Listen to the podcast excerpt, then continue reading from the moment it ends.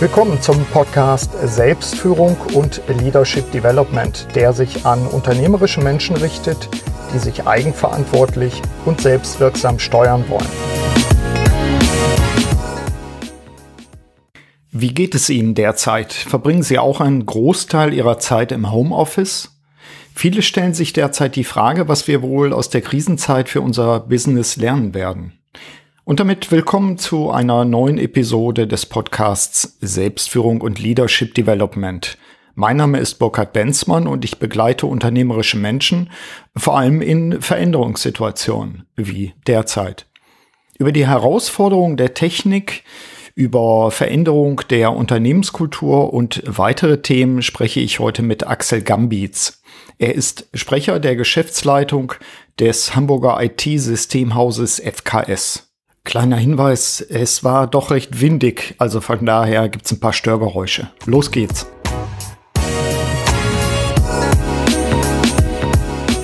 Liebe Hörerinnen und Hörer, ich sitze im Garten. Äh, man glaubt es nicht in diesen Zeiten ähm, der, der Corona. Wenn Sie das später hören, den Podcast, wenn wir alle sagen, Mensch, das war aber eine merkwürdige Zeit, jetzt haben wir sie hinter uns.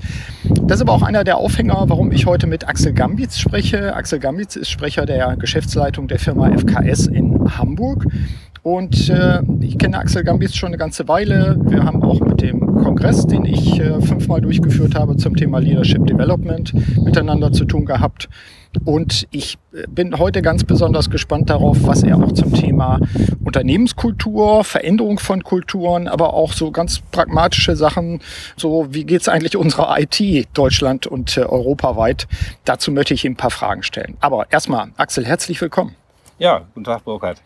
Herzlich willkommen ist natürlich für die Hörerinnen und Hörer ähm, jetzt immer so bei mir der Punkt, wo sind wir eigentlich? In dem Fall muss ich sagen, vielen Dank, dass ich bei dir heute im Garten sitzen darf. Ja, schön, dass wir es hier durchführen können. Ist ja mal eine ganz besondere Atmosphäre. Dazu das, sicherlich auch noch gleich mehr im Podcast. Genau, das ist toll und wir halten natürlich den Sicherheitsabstand, den man jetzt äh, sowieso braucht. Aber wir haben gedacht, wir können das Angenehme mit dem Nützlichen verbinden. Das machen wir. Startfrei. Vielleicht, ähm, welche Erfahrungen macht ihr eigentlich im Moment in eurem Unternehmen und auch als Dienstleister für andere Unternehmen mit dem Thema Homeoffice? Ja, die eigenen Erfahrungen teilen wir natürlich mit vielen unserer Kunden. Das heißt, wir stehen dort im permanenten Dialog inhaltlich würde ich vielleicht Homeoffice noch etwas ausweiten äh, und es als mobiles Arbeiten benennen. Mhm. Ähm, ja, was sind Erfahrungen unabhängig von der Krise? Also wir beschäftigen uns seit Jahren mit dem Thema mobiles Arbeiten dahingehend, dass wir immer mehr Rollen in Deutschland, wie auch in unserer Firma beispielsweise haben, wo mobiles Arbeiten durchaus zeitgemäß beziehungsweise auch angesagt ist. Mhm.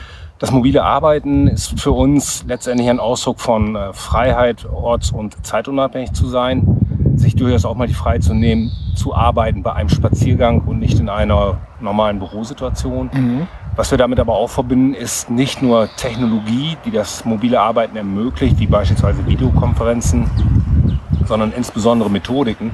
Und ich glaube, mobiles Arbeiten, Homeoffice-Regelungen muss man lernen und erfahren. Und ich glaube, diese Erfahrung machen wir gerade in Deutschland in Turbogeschwindigkeit. Ja, aber das wäre ja gleich, gleich ein spannender Punkt zum Reinhören äh, und äh, den Experten auch wirklich an der Stelle mal zu zwicken und zu sagen, gibt schon mal ein, zwei, drei Punkte, wo du sagst, jetzt wird besonders deutlich, dass das wichtige Voraussetzungen sind, sowohl technische als auch, ich sag mal, methodische, damit man wirksam auch ortsunabhängig arbeiten kann. Ja, fangen zunächst mal mit der Technologie an und ich glaube, es ist zu sagen, dass der G5-Ausbau dringend notwendig ist. Das wird gerade in den Zeiten sichtbar, wo massiv Homeoffice-Regelungen, mobiles Arbeiten gelebt wird. Mhm. Das heißt, es ist ein Leitungsthema. Hinzu kommt ja, dass aktuell noch viele Streaming-Dienste parallel laufen ja. und man brutal erfährt, wie angewiesen man ist auf Leitungen Internetbereich wie beispielsweise Strom. Genau, du sagtest eben aber auch so ab 10 Uhr morgens ist schon merkbar, dann scheinen viele Leute dann doch Netflix zu gucken oder was auch immer. Äh, das ist in der Tat so, Netflix mhm. oder halt auch zu chatten, äh, zu kommunizieren mit Familien und Freunden. Ähm, aber ich glaube, das ist ein Thema, was wir in zwei, drei Jahren auch überwunden haben ja. werden. Denn wenn man mal fünf oder zehn Jahre zurückblickt, äh, da war Cloud Computing allein aus technischer Möglichkeit kaum realisierbar. Ja. Gibt es noch einen, äh, einen, Faktor, wo du sagst, das ist wichtig, das lernen wir gerade über das Thema ortsunabhängiges Arbeiten, auch vor allen Dingen Arbeiten von zu Hause? Ja, ich denke, was wichtig ist, dass man sich mental darauf einstellt, dass man sich eine Arbeitsatmosphäre und Umgebung schafft, die das auch ermöglicht. Das heißt auch die Balance zwischen Familie beispielsweise mhm. und dem stringenten Arbeiten. Das ist eine Disziplinsache. Mhm. Auf der anderen Seite glaube ich auch, dass wir gut damit äh, beraten sind, etwas lässiger zu sein in der Definition von Arbeit. Es ja. ist nicht nur das Absetzen von Zeitkontingenten, sondern äh, in zehn Minuten kann man auch mehr schaffen als meinetwegen in fünf Stunden am Schreibtisch. Mhm. Aber das hieß ja, ich bin ja da der Ketzer und sage, ich glaube, dass wir in Deutschland immer noch dafür bezahlt werden, beschäftigt zu wirken, indem wir im, im Büro sitzen und beschäftigt wirken, anstatt Ergebnisse zu produzieren. Das heißt, dies wäre auch eine Chance, äh, wirklich mal ein bisschen mehr drüber nachzudenken, was honorieren wir eigentlich? Ja. Ich glaube, die aktuelle Situation zwingt uns geradezu, den Blickwinkel zu verändern. Wir erfahren gerade auf allen Ebenen, dass mobiles Arbeiten, das Homeoffice Vertrauenssache auf der einen Seite mhm. und auf der anderen Seite auch Motivation und Verantwortung der Mitarbeiter ist. Ja. Und ich glaube, wir erleben in Turbogeschwindigkeit, dass es nicht wehtut, dass es ganz im Gegenteil viele Vorteile bringt, mhm. äh, die man miteinander kombinieren kann. Ja. Das wäre für mich nochmal der Schwenk zu dir selbst. Ähm, wie, wie geht's dir damit? Also für dich ist das dann normal oder ist es bei euch noch stärker, dass ihr im Moment äh, mehr oder weniger den Betrieb ins Homeoffice verlagert habt? Also auf die Firma geschaut heißt das für uns, dass wir natürlich 80 bis 85 Prozent aller Mitarbeiter mobil arbeiten haben. Mhm. Das ist für uns natürlich auch möglich aufgrund der Branche und der Rollen, die wir haben. Auf der anderen Seite ist es natürlich so, dass wir in der Regel im normalen Regelbetrieb 50-50 ähm, fahren, 50 Prozent präsent, 50 Prozent im Homeoffice oder bei Kunden. Mhm.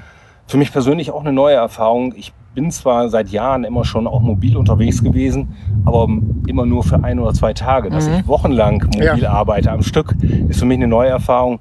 Und ich sehe durchaus die positiven Aspekte, wie aber auch den negativen Aspekt. Und das wird in die Tagesarbeit künftig auch weiter einfließen, dass die Präsenz natürlich auch damit verbunden ist, soziale Kontakte zu haben, mhm. sich ähm, Angesicht zu Angesicht abzustimmen. Mhm und das gilt natürlich auch für Mitarbeiter, die über Monate oder Jahre in Kundenprojekten stecken, ja. sie immer mal wieder auch ins Haus zu holen, ähm, Stallgeruch gemeinsam zu erleben mhm. und sich auszutauschen. Denn virtuell Kickern ist jetzt nicht so, ne?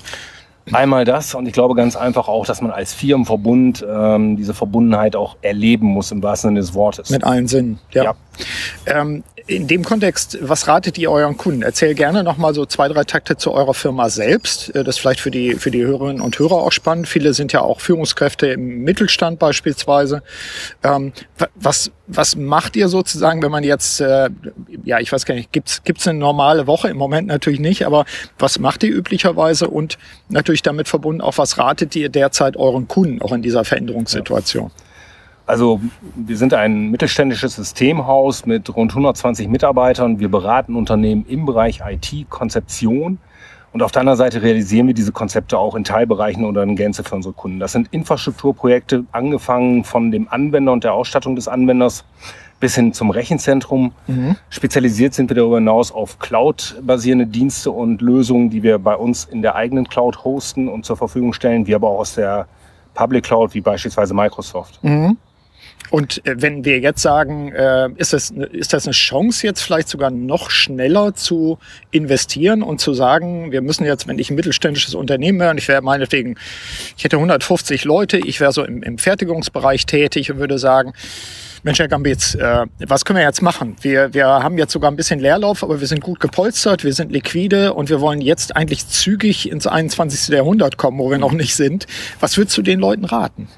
Ja, ich würde die Antwort in zwei Bereiche aufteilen. Zum einen äh, in den technischen Part, mhm. zum anderen in den operativen Part. Im technischen Part würde ich mir jetzt Gedanken machen, wenn nicht schon geschehen, wie wird mein Geschäft in ein, zwei, drei Jahren aussehen und welche Voraussetzungen muss ich IT-mäßig schaffen? Mhm. Wie rüste ich mich für die Zukunft? Stichwort Digitalisierung. Und äh, wir vergleichen das immer mit einer Seefahrerkarte, dass wir gemeinsam mit der Geschäftsleitung, aber auch entscheidenden Rolleninhabern Konzepte entwerfen, wie Technologie zur Verfügung gestellt werden muss. Mhm.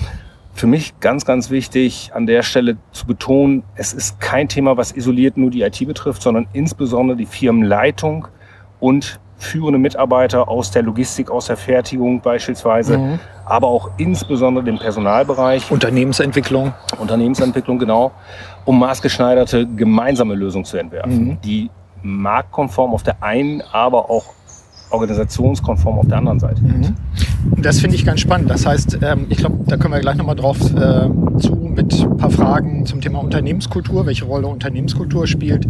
Also ist, man muss Voraussetzungen schaffen. Ich finde das ganz spannend. Wir haben die ganze Zeit da gehört, wir müssen digitalisieren, wir müssen dies oder das machen dabei. Auf einmal sind wir in einer Phase, wo bestimmte Dinge ganz unbürokratisch funktionieren. Und das finde ich auch diesen Schwung sozusagen zu nutzen und auch über diese jetzige Krise hinaus zu benutzen. Gibt es da noch den einen oder anderen Ratschlag, den, den du, also wobei ein Ratschlag auch immer ein Schlag ist, aber ein Rat vielleicht, äh, wo du sagst, ach Leute, das, das, äh, wir kommen darüber hinweg. Äh, achtet mal auf folgende Punkte. Du hast ein paar Sachen schon genannt, vor allen Dingen das ganzheitlich auch mit dem Unternehmen zu bedenken und die anderen Bereiche auch einzubeziehen und keinesfalls nur als IT zu denken. Ich, ich, glaube, was wichtig ist, dass man sich frei macht äh, von dem Gedanken, dass Digitalisierung oder Internet der Dinge ein Riese ist. Es ist ein Scheinriese, den man sicherlich ganz pragmatisch auch erlegen kann. Und das Thema Pragmatismus, äh, das erleben wir jetzt auf positive Art und Weise. Wir haben uns in den letzten Jahren sehr, sehr stark mit dem Thema GSG, DSGVO mhm. äh, beschäftigt. Äh, auf der einen Seite eine Fessel, auf der anderen Seite sicherlich sinnvolle Rahmenbedingungen.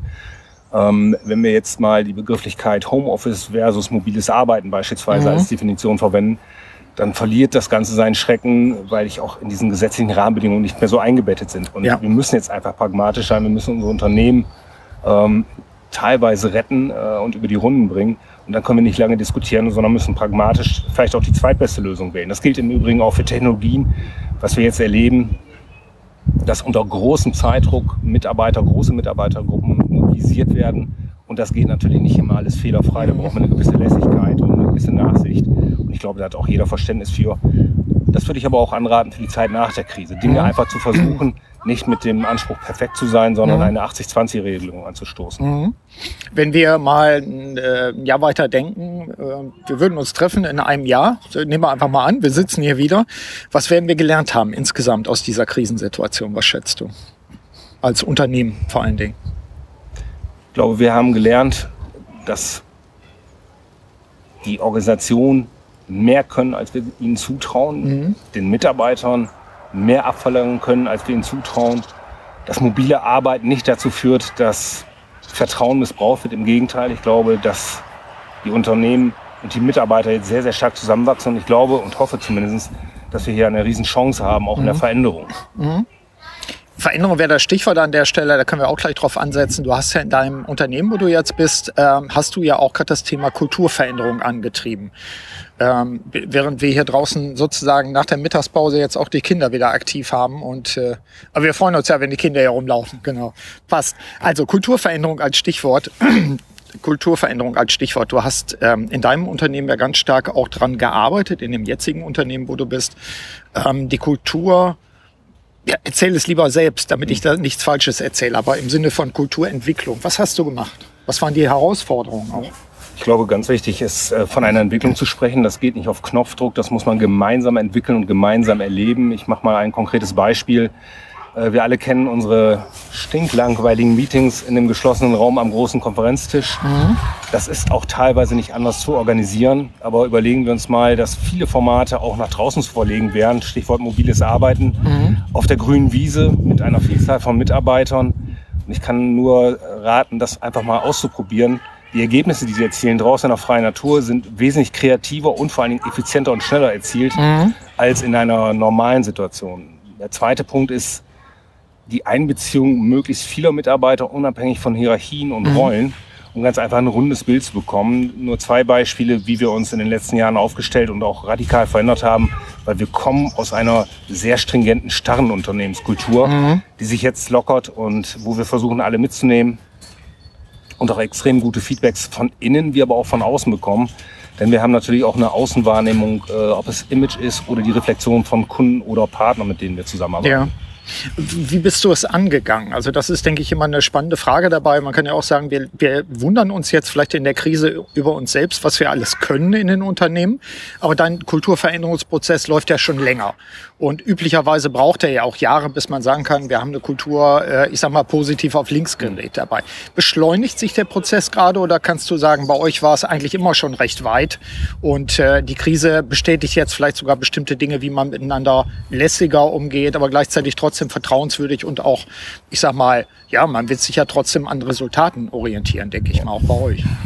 Ja, in der Tat äh, sind wir natürlich auch ähm, betriebswirtschaftlich getrieben, mhm. aber das Unterscheidungskriterium eines jeden Unternehmens sind vornehmlich Mitarbeiter neben natürlich guten Produkten oder und Dienstleistungen. Ich glaube, wichtig ist eine Basis, ein gemeinsames Wir, was sich durch ein gemeinsames Ziel definiert oder halt auch gemeinsame Leitplanken, die man entwickelt. Ja. Und anhand dieser Leitplanken kann man Unternehmen weiterentwickeln, was Kultur anbelangt. Man muss sich darüber im Klaren sein, was sind die eigenen Stärken, auf die man sich besinnt, mhm. die die Basis bilden und wie kann man gemeinsam dieses Thema weiterentwickeln. Mhm. Wie, wie hast du es konkret gemacht? Also das ist ja sicherlich das, was, wenn ich jetzt äh, auch wieder aus der Rolle eines äh, Geschäftsführers eines mittelständischen Unternehmens da mal rangehe und sage, wie geht man daran? Machst du erst Interviews oder hast du gesagt, ach, ich muss ja erstmal, ich muss erstmal gar nichts machen, sondern nur beobachten? Wie, wie hast du dich rangepirscht sozusagen? Also zunächst habe ich in der Tat wirklich beobachtet und parallel ab dem ersten Arbeitstag mit einer Vielzahl von Mitarbeitern gesprochen und auch regelmäßig gesprochen. Daraufhin habe ich dann eine Arbeitsgruppe zusammengetragen, mit denen ich mich regelmäßig ausgetauscht habe, mit denen wir auch gemeinsam ein Leitbild entwickelt haben mhm. Und eine Mittelfriststrategie in diesem Fall auf drei Jahre. Das heißt, wir haben Mitarbeiter beteiligt, rollenunabhängig mhm. und haben gemeinsam diese Strategie erarbeitet, um so auch eine größere Akzeptanz zu erzielen. Natürlich ist nicht jede Strategie eins zu eins im Feld umzusetzen, Klar. aber wir haben natürlich auch gesagt, Scheitern ist erlaubt und Ideen, die gut gemeint sind, sind nicht unbedingt gut gemacht und die mhm. packen wir wieder in die Kiste. Aber es hat am Ende des Tages dazu geführt, dass wir zu 80, 90 Prozent Themen durchbringen konnten und zwar in allen Bereichen und das ja. ist an sich ein Erfolg und darauf bauen wir auf und entwickeln weitere Strategien oder halt weitere Themen. Mhm. Habt ihr dann sowas auch wie, wie Patenschaften verteilt? Was kenne ich auch zum Teil aus Leitbildprozessen, dass man einfach sagt, okay, jemand sagt, ich kümmere mich jetzt mal drum, um ein Thema, um ein White Paper und was auch immer oder auch ein Teilprojekt. Ja, in der Tat. Wir haben also unsere Organisation komplett zerlegt und neu zusammengesetzt. Mhm. Wir haben Denkverbote beispielsweise auch themen- und abteilungsübergreifend eingerissen und Menschen zusammengeführt, die ansonsten immer aneinander vorbeigearbeitet mhm. hätten, auf der einen Seite.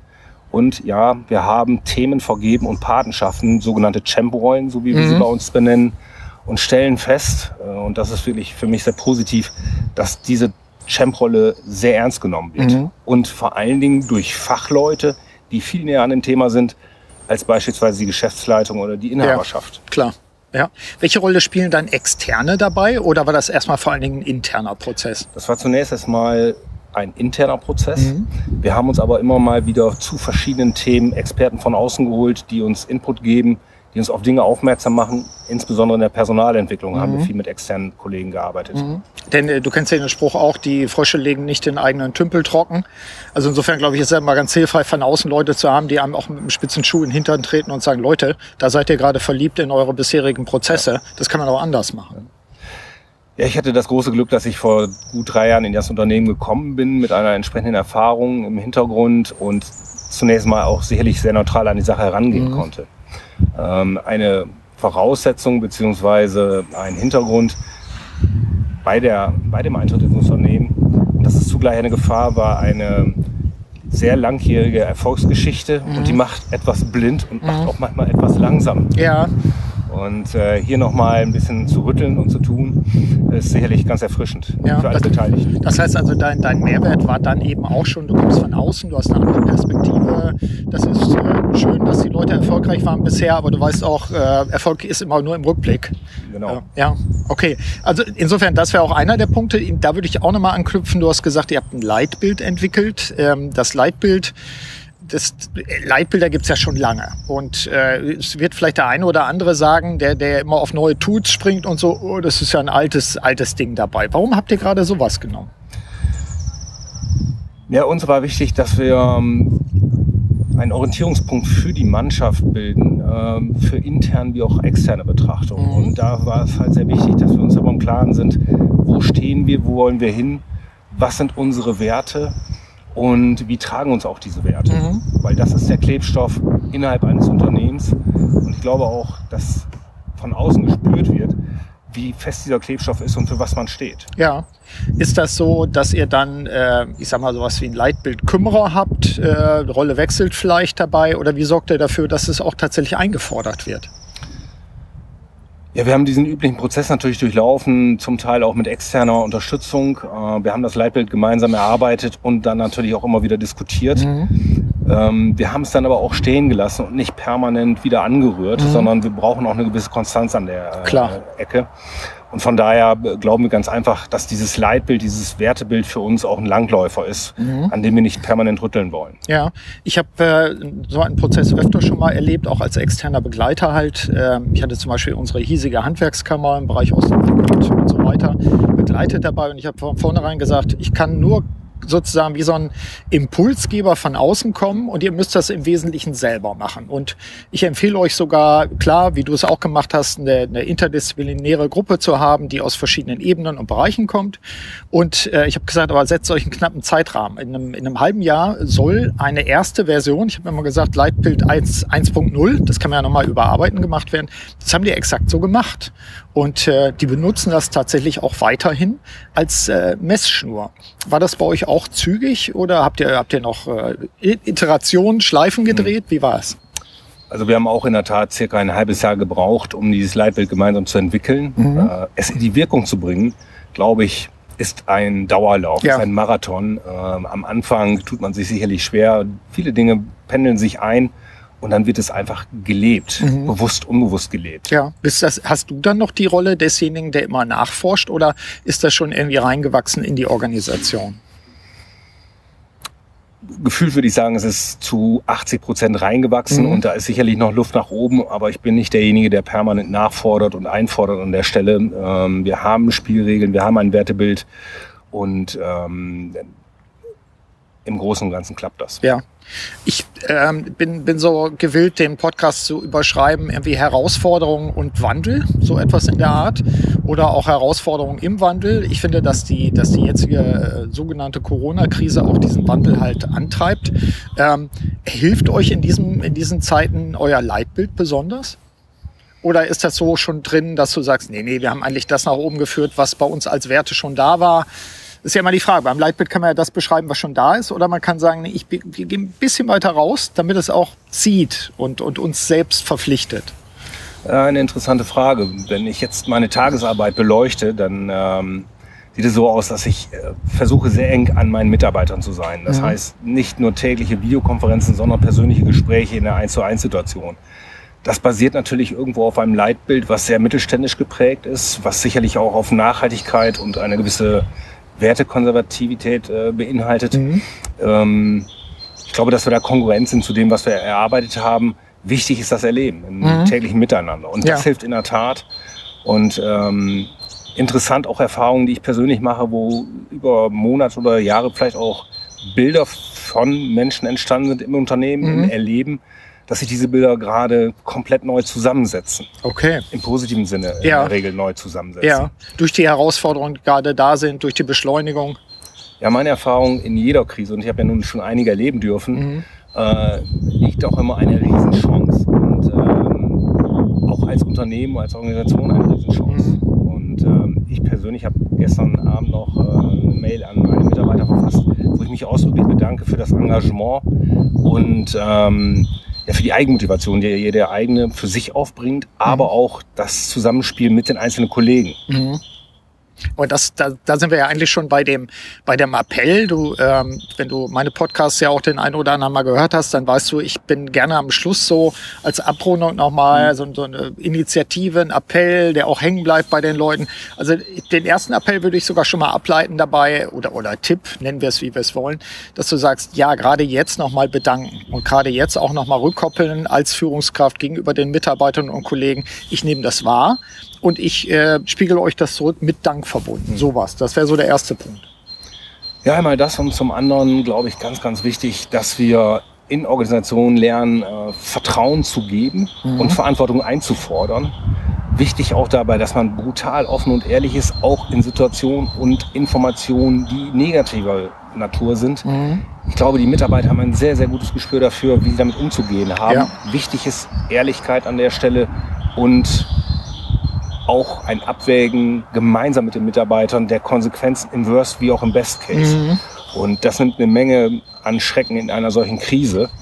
Ähm, und dient letztendlich auch der gemeinsamen Orientierung. Ja, das heißt also nicht alles irgendwie in blauen Farben malen, sondern sagen, das sind Szenarien, das sind Entwicklungen, wir müssen uns darauf einstellen. Durchaus Erfolge benennen, mhm. ähm, Situationen, ähm, auch spontane Situationen spiegeln, positiv wie auch negativ, aber durchaus auch über die Gefahren, die da sind, äh, informieren, mhm. um gemeinsam zu überlegen, wie können wir sie abmildern und wie können wir sie meistern. Ja das, denke ich, wären so Punkte, die es spannend machen, wenn wir uns in einem guten Jahr oder sowas vielleicht nochmal unterhalten und sagen, ja, wir haben damals die und die Punkte gehabt. Wir glauben, dass das die Erkenntnisse waren. Ähm, Gerade auch so Aspekte, über die wir gesprochen haben, von der Kultur bis hin zum Thema äh, ganz handfest IT, Infrastruktur, äh, ausreichend dicke Leitungen, die wir brauchen, aber eben jetzt auch die, die Bereitschaft, mit dieser Krise auch so umzugehen, dass man sagt, wir verändern uns auch wirklich danach. Das höre ich auch bei dir heraus als, als eine Chance. Wäre wär das noch ein Schlusssatz von dir, wo du sagst, Leute, achtet mal auf Folgendes, Gibt's noch was? Ja, erstmal bleibt gesund. Ja. Ähm, traut euren Mitarbeitern mehr zu, als ihr glaubt. Ja. Und seid optimistisch. Bedenkt auch mal oder überdenkt, nicht bedenkt, überdenkt äh, das Geschäftsmodell. Ich darf vielleicht noch ein abschließendes Beispiel nennen, Gerne. was mich tief beeindruckt hat. Ähm, der Unternehmer erkrankt mit Corona zu Hause, stationäres Geschäft, also Handel, Lebensmittelhandel, aber nicht äh, klassisch, sondern in diesem Fall ein Weinhandel. Mhm. Und die Mitarbeiterin hat alleine das Geschäftsmodell umgestellt auf einen Online-Handel okay. mit Lieferdienst. Cool. Finde ich läuft faszinierend. Ja, und das wäre genau auch wären für mich so die Punkte, wo ich sage, ich bin sehr gespannt, wenn wir in einem Jahr nochmal drüber sprechen, wie viele Beispiele vielleicht in dieser Art wir sogar gesammelt haben bis dahin. Super. Ganz herzlichen Dank dafür. Ja, vielen Dank, Borat. Soweit mein Interview mit Axel Gambitz vom Hamburger IT-Systemhaus FKS. Nutzen Sie die Ideen und Anregungen auch aus dieser Episode, um Ihre persönliche Wirksamkeit zu steigern. In diesem Sinne wünsche ich Ihnen tapferes Schaffen und eine wirksame Zeit unter diesen herausfordernden Bedingungen. Ihr Burkhard Penzmann. Vielen Dank, dass Sie auch bei dieser Episode des Podcasts Selbstführung und Leadership Development dabei waren. Auf bald!